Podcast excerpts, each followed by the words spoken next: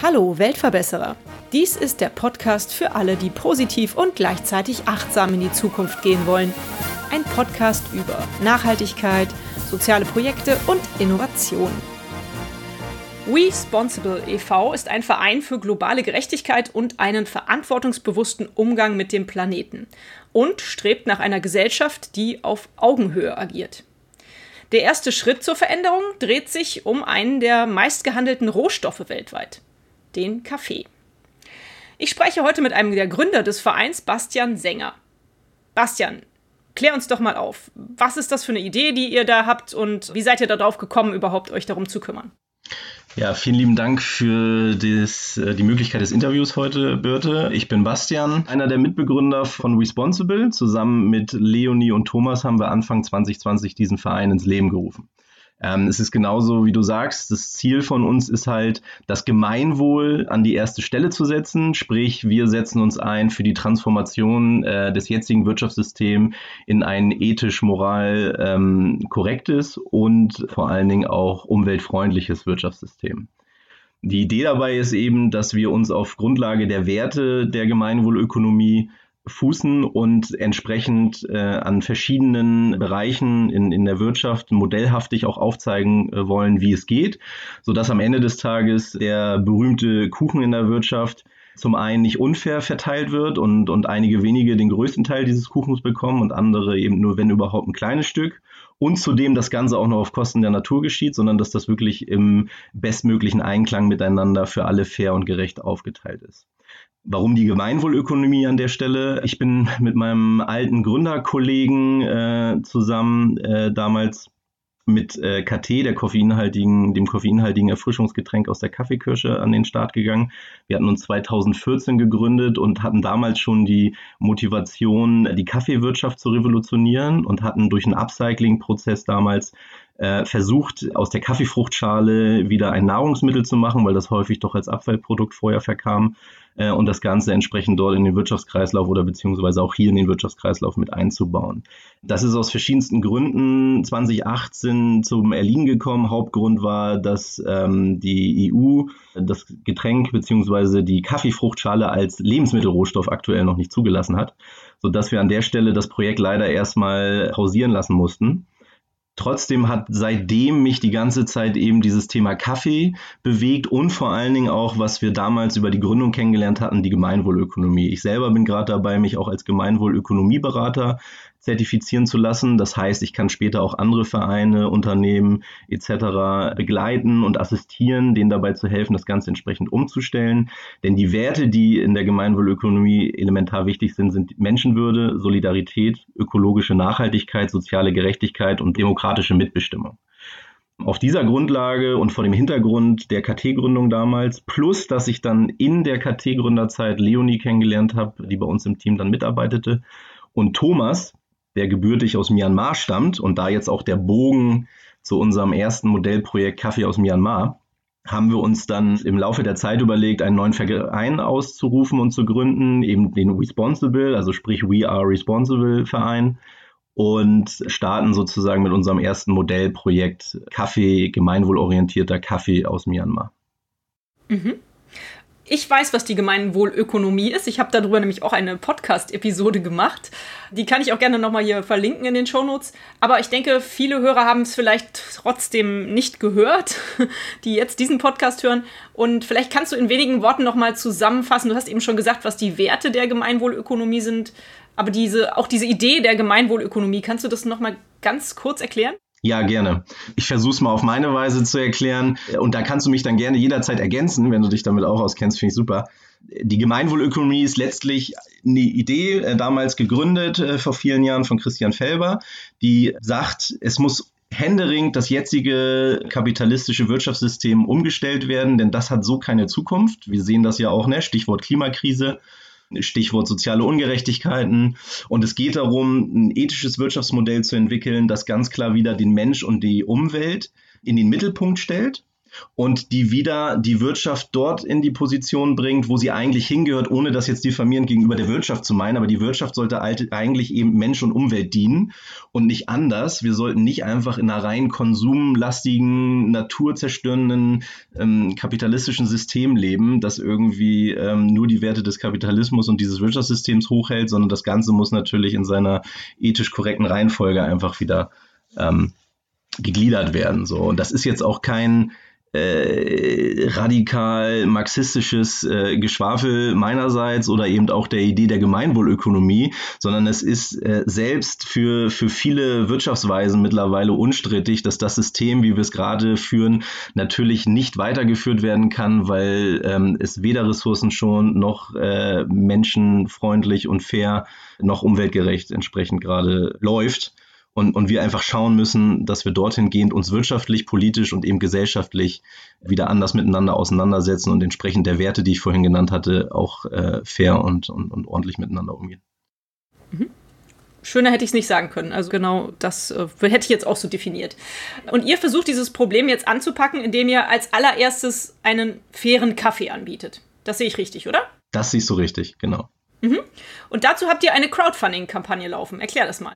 Genau, wie so oft im Leben ist es auch hier so, dass man ohne Geld leider auch nicht äh, vorankommt. Ne? Also ohne Moos nichts los.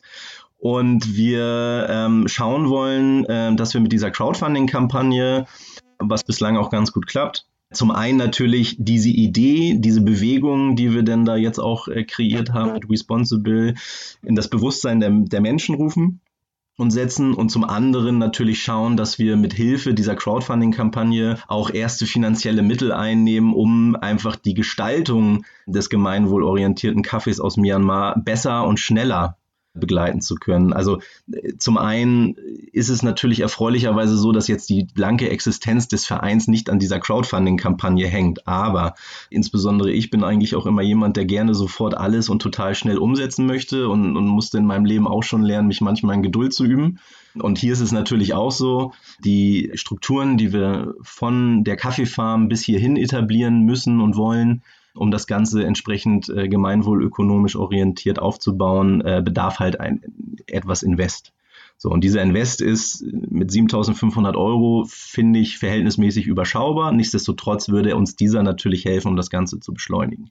Um ein paar Beispiele zu geben. Zum einen ist es so, dass wir vor Ort weiter auf ökologischen Anbau umstellen wollen. Momentan ist es so, dass äh, unsere erste Partnerfarm die wir über Thomas dort und aus seiner Verwandtschaft entsprechend kennengelernt und, und, und mit dem wir das zusammenarbeiten können, schon eine ökologische Grundqualität hat. Das freut uns sehr. Aber wir wollen ja auch im Sinne der Transparenz, ne, Stichwort Werte, auch der Gemeinwohlökonomie das Ganze aufzeigen. Sprich, man müsste überlegen, dass man solche Zertifizierungsprozesse angeht. Und was dann darüber hinaus ähm, noch viel mehr ins Gewicht fallen wird, auch in, in finanzieller Aufwandshinsicht, ist einfach Thema Verpackung, ökologisch, umweltfreundlich, abbaubar. Ähm, auch das ist ein Riesenthema, gerade wenn man in solchen Ländern wie, wie Myanmar äh, anfängt zu arbeiten und dort was aufzubauen. Und eben die Logistikkette auch als solches. Ähm, wir wollen von Anfang an zumindest einen CO2-neutralen Kaffee anbieten. Das heißt, wir werden nicht umhin kommen, weil technologisch gerade nicht anders möglich, den Restausstoß, die Restemissionen an CO2 zu kompensieren durch Zertifikate. Aber ein Großteil soll natürlich schon einmal funktional technologisch gestaltet sein. Plus, was beim Kaffee gerade beim Kaffee mindestens noch genauso wichtig ist wie das Thema CO2-Emissionen, ist eigentlich vielmehr sogar noch das Thema Wasser und Wasserneutralität. Und hier ist es so, dass Kaffee unglaublich ähm, wasserintensives äh, Gut ist. Da schätzt man immer so ungefähr 20.000 Liter pro Kilo Kaffee, was man, was man im Supermarkt erwirbt. Und äh, auch das war damals schon eine Mission bei uns bei KT und ich, das will ich hier einfach fortführen durch entsprechenden Änderungen Klassischerweise im Anbau und den Ernteprozessen, da spricht man vom sogenannten Natural Dry Verfahren, kann man schon einen immensen Anteil weit über 50 Prozent einsparen, weil es diese Wash-Prozesse dann einfach nicht gibt. Und auch hier müssen wir dann gucken, dass wir natürlich versuchen wollen, über lang dann die, die, die Restmengen an Wasser, die wir brauchen, und die braucht Kaffee einfach, das kann man nicht auf Null reduzieren, dann zumindest irgendwie ausgleichen. Ne? Aber das ist, das ist schon Schritt drei und vier. Kommen wir nochmal ganz kurz zurück zu der Crowdfunding-Aktion die ich natürlich auch äh, liebend gerne hier verlinke. Sie läuft, glaube ich, auch nur bis Ende Januar. Ne? Also wenn jemand äh, daran interessiert ist, gerne sofort draufklicken und loslegen. Da kann man sich Pakete kaufen bei euch. Ist das richtig? Also man kann sozusagen euren Kaffee schon mal vorbestellen und indem man spendet, richtig? Genau. Also die Crowdfunding-Kampagne haben wir auch ganz bewusst über Start Next äh, ins Leben gerufen. Ähm, das, das passt sehr gut und, und, und dort finden wir uns einfach auch inhaltlich und, und wertekonform wieder. Es ist dann entsprechend startnext.de slash responsible und dort haben wir vor allen Dingen im Rahmen natürlich des ersten Projektes, jetzt Stichwort Kaffee, die ähm, Probierpakete in verschiedensten Größen zur Verfügung gestellt, also 250 Gramm, 500 Gramm. Man kann auch Abos abschließen. Und ja, die Preise dort für die einzelnen Dankeschöns, wie das so schön auf der Seite heißt, sind natürlich ein bisschen teurer. Das ist ja aber letztlich immer dem Crowdfunding-Prinzip geschuldet, dass wir darüber natürlich diese Einnahmen erzielen wollen, um dann diese Kampagne erfolgreich zu gestalten. Also die einzelnen Kaffeepackungen werden später, ich sag mal im Regelprozess, etwas günstiger sein, aber hier geht es explizit darum, uns natürlich jetzt erst zu unterstützen mit Patenschaften, bloßen Spenden oder eben gerne auch den Erwerb von, von, von eben den Kaffeeproben, damit wir dort schnellstens äh, weiter im Sinne der Gemeinwohlökonomie dann eben unsere Umbaumaßnahmen treffen können. Ja, ich finde das eine total nette und sinnvolle Sache und eine tolle Idee, dass man das so machen kann. Vielen lieben Dank. Ich habe mich nur gefragt, als ich über euch ein bisschen recherchiert habe in dieser Woche, Kaffee, nachhaltiger Kaffee oder fairer Kaffee, da gibt es schon so viel, oder? Sehe ich das falsch? Nee, da gibt es auch schon einiges. Ähm, wenn du das natürlich immer ins Verhältnis setzt zu den Volumen, die weltweit oder aber auch in Deutschland gehandelt werden, ist das natürlich äh, noch verhältnismäßig wenig. Und dann muss man, das würde jetzt wahrscheinlich nochmal eine zweite Folge hier irgendwie bedingen im Podcast, muss man natürlich prinzipiell nochmal unterscheiden zwischen Fairtrade Kaffee und Kaffee im Sinne von fairen Handel. Und ich mache es auch nur ganz schnell. Das eine bedeutet nicht immer gleich das andere. Also gerade bei der Kaffeepreisentwicklung sieht man, dass der Fairtrade-Preis immer knapp über dem Standardpreis äh, weltweit äh, liegt. Ne? Kaffee ist ja, wird ja an der Börse gehandelt. Und dementsprechend dort ist das Prinzip, dass äh, Fairtrade-Siegel technisch Kaffee einfach da ein bisschen drüber liegt, ähm, häufig aber nicht viel. Und dass das eine noch nicht bedeutet zwangsläufig, und da ist der große Unterschied auch äh, zur Gemeinwohlökonomie, dass es gleich fairer Handel ist. Fairer Handel ist für uns da viel mehr, nämlich dass wir, ich mache es mal ganz konkret, also wir sitzen mit den Farmern zusammen und erörtern mit denen und den Logistikern, was es braucht, an finanziellen Mitteln, also an Preisen und äh, um die Kosten zu decken und und das ist wichtig, einen lebenswürdigen Verdienst zu erzielen. Ne, also wie in Deutschland spricht man ja auch immer gerne vom Mindestlohn. Das ist aber ein kompletter Unterschied zum lebenswürdigen Verdienst. Lebenswürdiger Verdienst heißt nicht nur, dass ich in der Lage bin, irgendwie meine Miete zu zahlen und mir irgendwie ein trocken Brot und, und, und keine Ahnung, Flasche Wasser zu kaufen, sondern eben im Rahmen der Möglichkeiten auch kulturell am Leben, wenn ich es denn möchte, zu partizipieren und teilzunehmen und eben nicht da ausgeschlossen bin, weil dafür dann das Geld eben nicht mehr reicht. Und genau das wollen wir dort auch aufbauen und wollen das natürlich gerne auch in Gänze so erzielen, äh, Stichwort solidarische Landwirtschaft, wie wir es in Deutschland kennen. Ich bin selber hier in Schleswig-Holstein, also ne, Nähe zu Hamburg, Mitglied in der solidarischen Landwirtschaft. Dort eben mit vielen Mitgliedern nachher zu versuchen, das System so stark und ordentlich aufzubauen, ähm, dass sich selber trägt und sich die Farmer und, und Erntehelferinnen vor Ort nicht äh, Sorgen machen müssen, dass nicht genug Einkommen über kurz oder lang erzielt wird. Kaffee und insbesondere ja vor allen Dingen der Arabica ist ein sehr klimaanfälliges Produkt. So, das heißt, bei all den Schwierigkeiten und das, also ich, sorry, ich weiß, die Zusammenhänge sind einfach unglaublich komplex. Und, und auch da macht der Klimawandel dann einfach wieder, ähm, hat wieder seinen Impact. Und da müssen wir einfach gucken, dass den Leuten vor Ort auch irgendwie, genauso wie wir es hier in Deutschland ja praktizieren mit solidarischen Landwirtschaften, geholfen ist und, und denen auch ein Stück weit Sicherheit geben. Und vor allen Dingen, wir gehen dann noch einen Schritt weiter und, und, und ergänzen das im Sinne von Wertschöpfung vor Ort.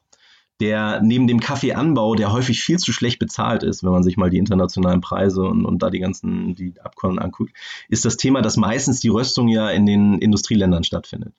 Und damit lässt sich aber unglaublich viel Geld verdienen. Das heißt, der Ansatz, den wir auch von vornherein wählen, also unglaublich viel Geld im Verhältnis zu dem, was kostet am Ende der Kaffee, ne? Und welcher, welcher Teil davon in der Wertschöpfungskette ist der größte. Und hier ist es einfach so, dass wir auch gleich von vornherein das so etablieren, dass der Kaffee auf unserer Farm vor Ort geröstet wird und sozusagen im gerösteten Zustand zu uns kommt. Und wir dann im Prinzip hier als, als Verein und Supporter der, der Farm vor Ort nichts anderes machen müssen, als diesen Kaffee dann noch zu verteilen, natürlich an, die Mitglieder und Interessentinnen. Ja, hört sich sinnvoll an.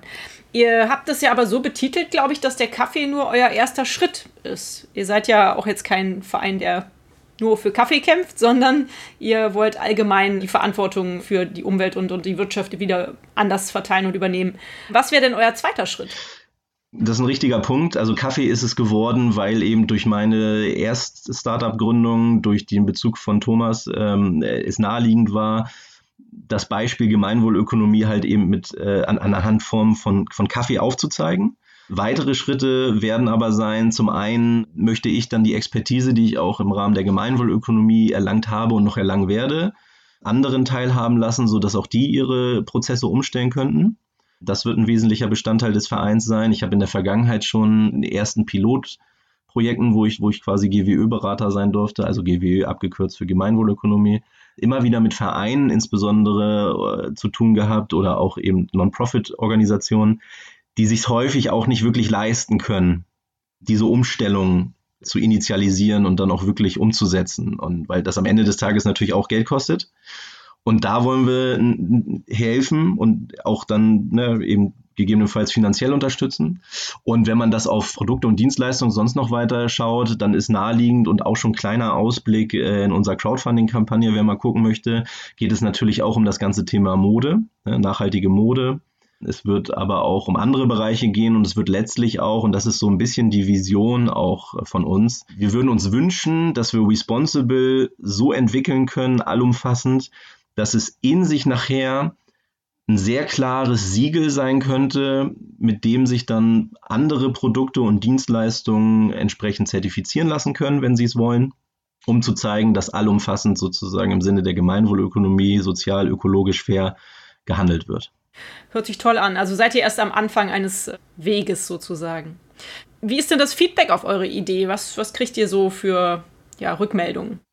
Das ist unterschiedlich. Also ähm, auch das habe ich, hab ich schon früher gelernt. Das kommt ja immer drauf an, wenn man sich in dieser Blase der Nachhaltigkeit bewegt und äh, bei den Leuten, die einen sozusagen gedanklich nahestehen, ist das Feedback äh, durchweg positiv und, und, und allumfassend irgendwie zurückmeldend gut.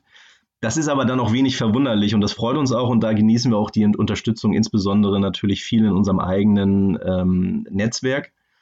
Ähm, aber auch ähm, natürlich gibt es Skepsis, ähm, weil doch man merkt, ähm, je mehr man versucht, so in die Breite, in das Mainstream reinzugehen, ne, dass die, die, die, die, der, der, der Kapitalismus, dass, dass die Marktwirtschaft, wie wir es gerade leben, doch irgendwie sehr in den Köpfen äh, verfestigt ist und ähm, man schnell mal irgendwie unterstellt, dass wir irgendwie äh, nee, eigentlich nichts anderes aufbauen wollen als irgendwie so einen karitativen Verein, was totaler Quatsch ist.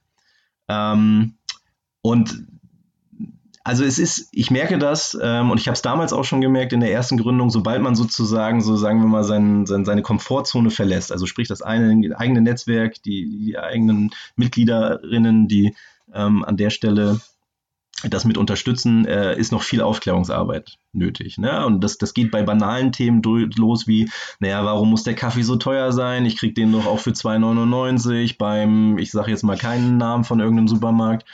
Ähm, und, und, da, und da muss man ausholen und erklären, warum eigentlich 2,99 für einen Kaffee oder wie viel das dann auch immer ist, eigentlich nicht richtig ist. Und dann geht die nächste Diskussion los. Das ist ähnlich wie beim Fleisch. Die Diskussionsprozesse sind, sind begeisternderweise irgendwie sehr, sehr, sehr ähnlich. Das muss sich doch auch jeder leisten können, ist dann immer so das Totschlagargument der Gegenseite. Und ähm, damit wir da nicht falsch verstanden werden, mir geht es nicht darum, dass es irgendwie den Leuten entzogen wird oder dass irgendwie nur so eine kleine elitäre ähm, Bereich sich leisten können soll. Aber Dinge und insbesondere Lebensmittel, und zwar grundlegend, müssen bei uns einfach wieder eine andere Wertigkeit kriegen und, und müssen geschätzt werden. Und das schaffe ich halt nicht, wenn ein Pfund Kaffee irgendwie für 2,99 im Verkauf ist. Das ist einfach nicht richtig. Das stimmt, auf jeden Fall. Was bezeichnest du denn aktuell so für euch als wie Responsible e.V. als größte Herausforderung? Ja, zum einen tatsächlich die erfolgreiche Gestaltung unserer Crowdfunding-Kampagne. Äh, da sind wir noch einige Euros vom Pflichtziel entfernt und müssen gucken, dass wir das jetzt innerhalb der nächsten zehn Tage noch realisiert bekommen. Das ist auch ein Aufruf an die Gemeinde vom Weltverbesserer Podcast. Also haltet euch ran und spendet fleißig mit. Ich tue das heute auch noch. Ich, äh, ja, vielen lieben Dank und, und, und schon vorab äh, an jede, jeden, äh, der uns da unterstützt, vielen lieben Dank. Wir wissen das sehr zu schätzen und freuen uns da über jeden Support, den wir da genießen können. Ansonsten ist die Herausforderung, ja, am Ende ist es tatsächlich, auch wenn wir nur als, nur in Anführungsstrichen uns als Verein und damit quasi ja hobbytechnisch äh, gegründet haben, ist es nichts anderes als in jedem anderen Business, Social Business auch. Also es geht darum, dass wir vor Ort irgendwie die nötigen Qualitätsstandards etablieren können, dass wir die Aufklärungshilfe auch vor Ort äh, in, in Myanmar leisten können. Das ist natürlich über Thomas dann als ähm, da er gebürtig von dort herkommt, viel einfacher. Aber es ist halt eben auch immer witzig zu erklären den Leuten, gerade insbesondere ne, das Thema lebenswürdiger Verdienst, wenn man mit den Leuten spricht und, und, und sagt, hier, pass auf, was müsstet ihr eigentlich kriegen, sieht man häufig gerade in diesen Ländern, weil sie so verdorben sind durch die schlechten Preishandlungen, Verhandlungen, die es sonst gibt, dass sie immer sehr zögern und sehr niedrig ansetzen. Und da muss man auch immer sehr lange diskutieren und denen klar machen, dass sie dort schon ehrlich sagen dürfen, was sie bräuchten und wir deswegen dann nicht die Flucht ergreifen, sondern genau das der Sinn ja ist. Und, und da merkt man einfach, wie dieses System gefasst hat. Also Aufklärungsarbeit ist eine große Herausforderung, Qualitätsstandards zu setzen ist eine große Herausforderung und letztlich damit dann einhergehend ganz banal Richtung Sommer diesen Jahres auch den ersten Kaffee hier vor Ort zu haben, der dann an die Unterstützerinnen und Unterstützer der Crowdfunding-Kampagne und darüber hinaus natürlich dann verteilt werden soll. Inwiefern stellt es für euch eine Herausforderung dar, dass aktuell Corona uns alle so ein bisschen ausbremst? Ja, ich äh, war gerade zwischendurch so ein bisschen am Zögern, ähm, deswegen, weil ich, als du fragtest, was so unsere größten Herausforderungen sind, ich kurz versucht war, das auch zu sagen. Mm, aber man, man wird so ein bisschen müde, dieses Thema mal wieder anzureißen. Definitiv. Äh, es, es, also es macht es nicht einfacher. So, es ist, ähm, es ist auch gerade für uns, also auch zumindest bei mir speziell, auch beruflich natürlich eine Herausforderung.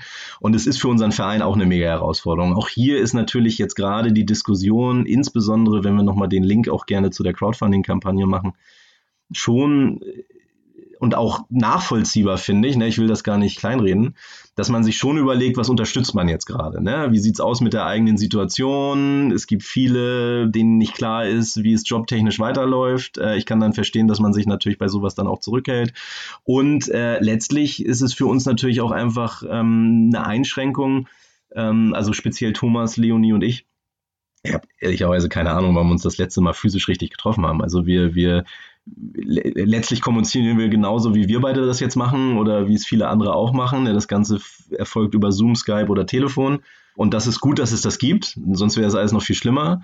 Aber man merkt natürlich schon ein Stück weit bei all den Interaktionen auch vor Ort in Myanmar, dass ein Stück weit so immer die Beziehungsebene leidet, weil es doch irgendwie anders ist, wenn man digital miteinander kommuniziert, als wenn man tatsächlich mal persönlich ein paar Worte wechselt ja, also das ist dahingehend, trifft uns das schon ein bisschen, aber ich glaube, um da auch das gesellschaftlich zu vergleichen, jammern wir schon auf hohem Niveau. Ja, mit Sicherheit. Deswegen möchte ich jetzt eigentlich auch weg von den Herausforderungen und hin zu den schönen Erlebnissen, die äh, du so zu vermelden hast. Ich frage meine Interviewgäste eigentlich immer nach schönen Geschichten oder Erinnerungen, die sie äh, jetzt mit ihrem Projekt und äh, ihrer Idee verbinden, die sie schon erzählen können. Also hast du irgendeine schöne Geschichte, die du mit uns teilen magst? Ja. Warst du schon in Myanmar? Nee, also äh, für, die, für die Frage wäre jetzt tatsächlich, glaube ich, ähm, meine, meine Kollegin Leonie oder eben Thomas äh, besser geeignet, um dann eine Anekdote aus Myanmar zu erzählen.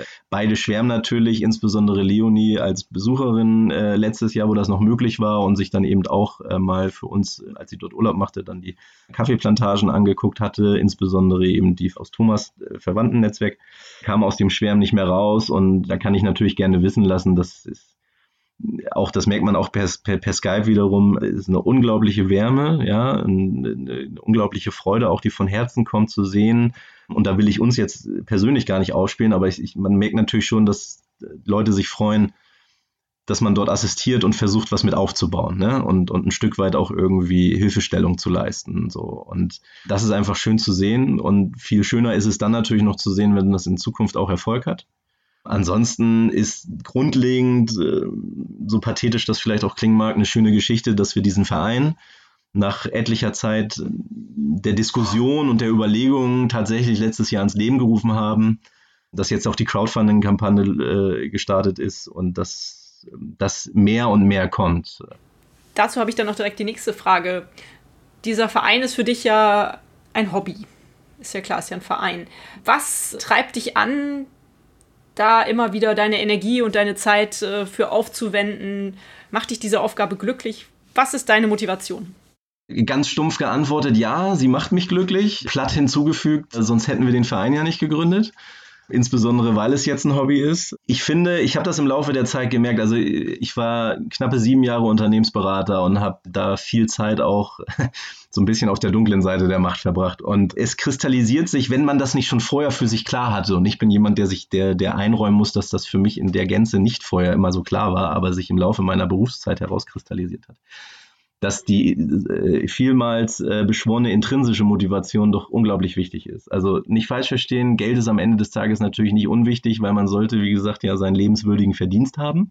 Nur sollte man immer etwas machen, worauf man Lust hat, was einem Spaß bereitet und wofür man gerne immer wieder aufsteht und auch mal länger arbeitet und das ist etwas, was ich erfreulicherweise seit einiger Zeit immer in den Berufen habe, aber eben auch mit diesem Projekt jetzt im Verein. Und klar ist die Zeit, ähm, dadurch, dass das jetzt privat getrieben ist, insbesondere bei uns dreien, wer weiß, wie sich das ja in Zukunft vielleicht auch mit anderen Helferinnen und Helfern entwickelt, begrenzt, aber wir sind immer wieder sehr froh und da kann ich für alle sprechen, eben nicht nur für mich, da die Zeit, die wir haben, zur Verfügung zu stellen und reinzustecken und einfach zu sehen, dass man hier ein Stück weit ein Bestandteil sein kann, um gesellschaftlich signifikante Prozesse, also eben den, die, die, die Wirtschaft als solches, hoffentlich ein Stück weit zu beeinflussen in positiver Hinsicht und mit umgestalten zu können. Und, und ich glaube, das ist eine unglaublich vielversprechende und intrinsische Motivation, die, die, die Spaß macht und es auch einfach immer wieder Spaß macht, wenn man sieht, dass es klappt.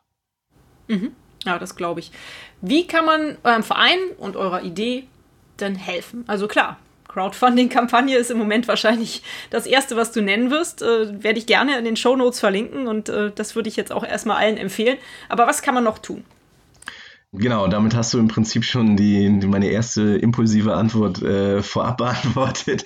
Ähm, nee, neben dem Crowdfunding ähm, kann man uns auf jeden Fall mittel- und langfristig helfen, indem man den Verein äh, und die Vereinstätigkeiten unterstützen möchte. Also klar sind wir jetzt am Anfang und wir haben uns gegründet, aber ähm, wie ich zwischendurch hoffentlich schon anmerkte, ist ja das Ziel eben äh, gerade insbesondere auf das Thema Kaffee jetzt solidarische Landwirtschaften zu entwickeln und zu etablieren. Sprich, wir brauchen natürlich dafür FördermitgliederInnen, die ähm, äh, uns helfen möchten, die, die sich dann eben dort auch äh, entsprechend mit einbringen und dafür auf der anderen Seite den umweltgerechten und ethisch korrekten Kaffee beziehen können, der natürlich auch noch lecker ist. Und ähm, dann, ähm, und da kriegen wir auch schon immer wieder Zuschriften ähm, und, und, und schauen, dass wir das in Zukunft dann auch entsprechend äh, mit einbauen, ähm, jeder, der uns unterstützen möchte, jede, die uns unterstützen möchte, ähm, inhaltlich. Also, ne, wie wir ja auch vorhin besprochen haben, es geht nicht nur um Kaffee, sondern es wird auch um viele andere Projekte und Dinge gehen. Und wir sind da auch gerne immer wieder offen für was Neues. Wenn man sagt, ey, wir haben hier irgendwie einen Bereich, da muss händeringend mal was getan werden, könnte sich das nicht responsible vorstellen, ja. Einfach gerne an uns herantreten und, und schauen, ob man nicht Unterstützerin, Supporterin der Unternehmung responsible wird. Alle Kontaktdaten und so weiter werde ich auch in die Shownotes packen. Also wer sich dafür interessiert, einfach nochmal hier in die Folgennotizen gucken und äh, da werdet ihr bestimmt den richtigen Weg zu Responsible finden, wenn ihr es nicht über Ecosia oder sowas macht. Haltet ihr euch denn für Weltverbesserer? Du hast es ja eben schon so ein bisschen anklingen lassen. Ihr wollt die Wirtschaft verbessern. Das ist ja ein Teil der Welt, insofern. Ja, äh, vor allen Dingen wahrscheinlich der elementarste, also der signifikanteste Teil, damit die Welt zumindest einigermaßen so bleibt, wie sie ist und wie wir sie schätzen und lieben. Aber ich, also wenn ich über die Frage so nachdenke, würde ich sagen, nein. Also nicht jetzt sofort ad hoc. Es ist ein hohes Ziel, glaube ich, den Status eines Weltverbesserers zu erlangen. Ähm, wir erstreben ihn. Aber ich glaube, es wäre ein Stück weit vermessen und gar arrogant, äh, sich jetzt schon hinzustellen und zu sagen, wir sind Weltverbesserer. Denn wenn man das mal ganz nüchtern äh, schwarz-weiß bilanziert, dann gehen wir etwas an. Aber äh, unterm Strich haben wir noch nicht viel erreicht. So, deswegen würde ich sagen, der Status und, und es gilt es anzustreben und, und sich dahin zu entwickeln, aber ich, ich würde jetzt nicht von mir behaupten, dass ich jetzt schon Weltverbesserer bin. Okay, fundierte Erklärung, lasse ich so gelten.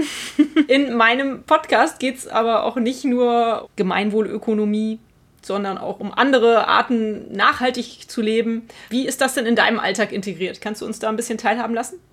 Das ist auch eine sehr gute Frage und die ist auch im Sinne der, der GWÖ tatsächlich auch wichtig, weil man sich immer selber auch transparent gestalten sollte.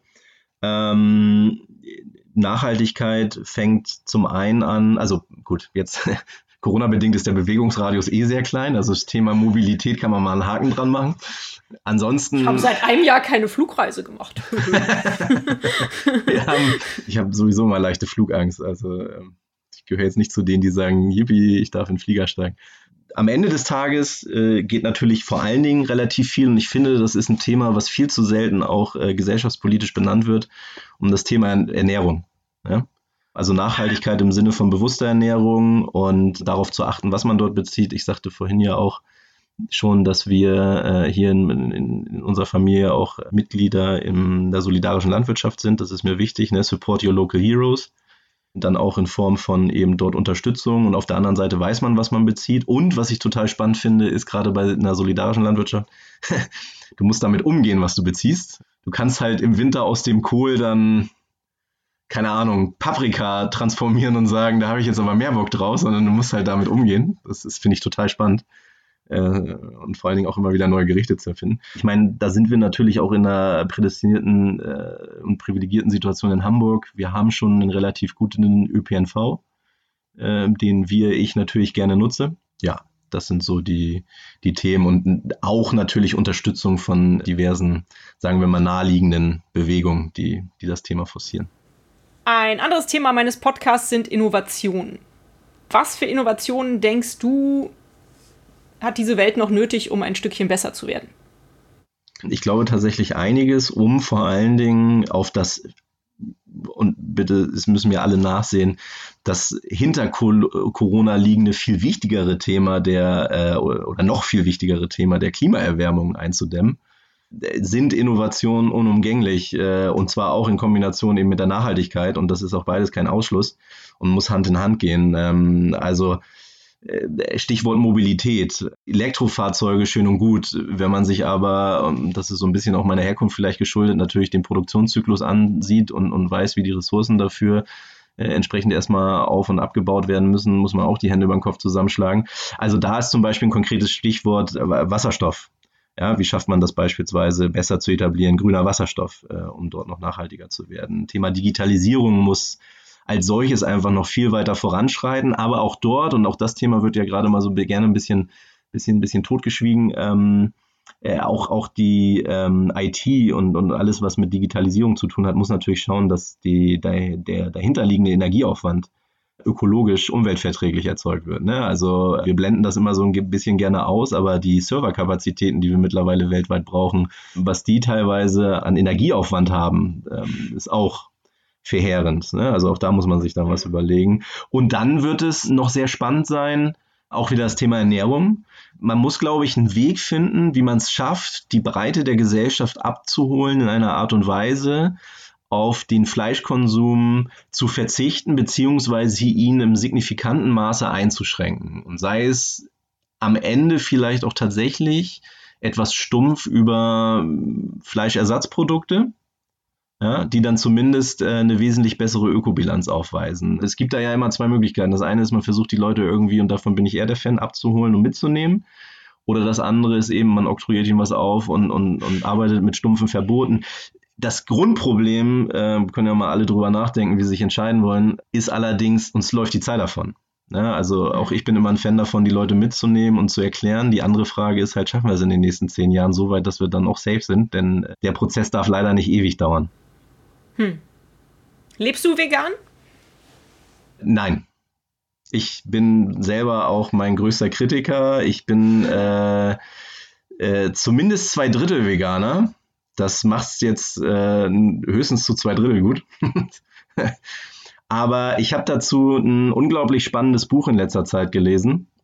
Kommen wir ja vielleicht noch zu, aber ähm, was, was mir auch noch mal so ein Stück weit die Augen geöffnet hat, und das ist Wir sind das Klima von Jonathan Safran Foer sehr spannend, sehr einprägsam, sehr schockierend. Also ich habe äh, zwischendurch sehr geschluckt, als ich das Buch gelesen habe nochmal. Man, viele der Themen sind, glaube ich, immer bekannt und, und äh, existieren unterbewusst. Aber wenn man das Ganze sich nochmal so vergegenwärtigt und liest, dann, ah, dann kommt man doch schon wieder ins Grübeln. Und, und sein, sein Vorschlag ist, den ich zumindest jetzt praktiziere, aber noch nicht am Ende bin, also noch nicht im Ziel, ist zumindest zu sagen, pass auf, sehe zu, dass du zumindest auf zwei Drittel deiner Ernährung äh, auf vegane Produkte nur zurückgreifst um so den Weg zu etablieren, letztlich vegan zu werden. Also wenn ich sage, ich war schockiert, war ich auch schockiert darüber zu sehen, wie wenig vergleichsweise es bringt, von äh, Fleischkonsum rein auf vegetarisch umzustellen. Ja, da, da hast du dann irgendwie, da redest du über 0,4 Tonnen CO2. Das ist so natürlich jetzt irgendwie nicht greifbar. Äh, ich spoiler mal an der Stelle. Wenn wir alle Vegetarier auf der Welt wären, würde der Planet trotzdem untergehen. Und da, das finde ich, das macht es auch so schockierend. Ne? Und, und deswegen ist, glaube ich, tatsächlich der Veganismus äh, am Ende des Tages das Einzige, mit dem wir mit der Vielzahl an Menschen auf der Welt ähm, das hinkriegen könnten, auch wirklich in, in friedlicher Koexistenz zu leben. Ähm, aber das ist ein weiter Weg dorthin und auch für mich. So, ich nehme mich da nicht aus. Ja. Ja, ich bin da auch noch auf dem Weg, muss ich genauso zugeben.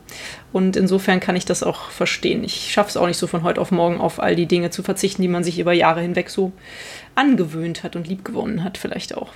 Letzte Frage, die ich eigentlich immer stelle, weil ich selber so gerne lese. Du hast eben schon ein Buch empfohlen. Hast du denn vielleicht noch einen anderen Literaturtipp für mich und unsere Hörer?